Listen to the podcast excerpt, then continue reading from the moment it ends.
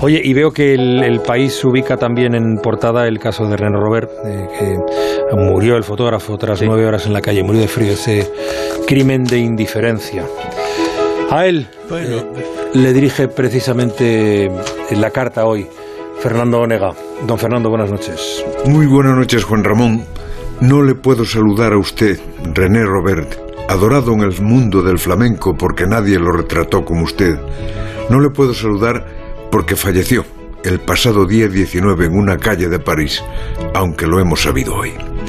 Pero sí saludo al símbolo de la falta de humanidad que usted representó con su muerte. Permítame decir que su última fotografía denuncia es la que nunca podremos ver, pero es un retrato descarnado de esta sociedad.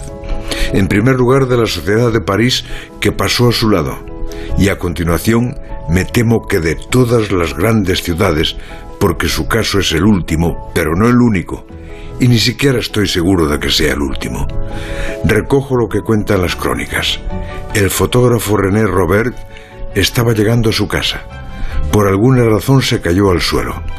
Seguro que alguien lo vio caer, pero no le ayudó a levantarse. Seguro que alguien lo vio hacer algún movimiento de impotencia, pero nadie se acercó a echarle una mano. Y seguro que cientos de viandantes lo vieron, pero miraron para otro lado. Nueve horas estuvo tirado en una calle de París, René, nueve horas de reloj, y nadie, joven o viejo, culto o analfabeto, religioso o ateo, inmigrante o francés de cuna, civil o militar o incluso policía, se acercó a ver si respiraba. Explica una crónica que la gente pensaba que era un vagabundo, y claro, un vagabundo debe agonizar en la calle, ¿dónde si no?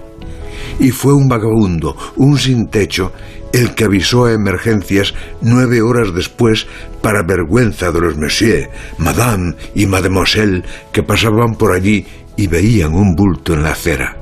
¿Qué digo un bulto? Veían un sin techo que probablemente dormía la mona. Nueve horas. Y no sabemos cuántas de agonía viendo los zapatos de alto tacón y las zapatillas de ejecutivo y ninguno se detuvo y si se detuvo fue para coger impulso porque un mendigo huele mal. Un mendigo te pide unos céntimos y no pasa nada porque un mendigo se muera de enfermedad, de hambre o de frío. ¿Qué más da? En la ciudad de París, que tantas canciones celebran como la ciudad del amor, un hombre estuvo nueve horas tirado en la calle, dice la autopsia, que murió de frío.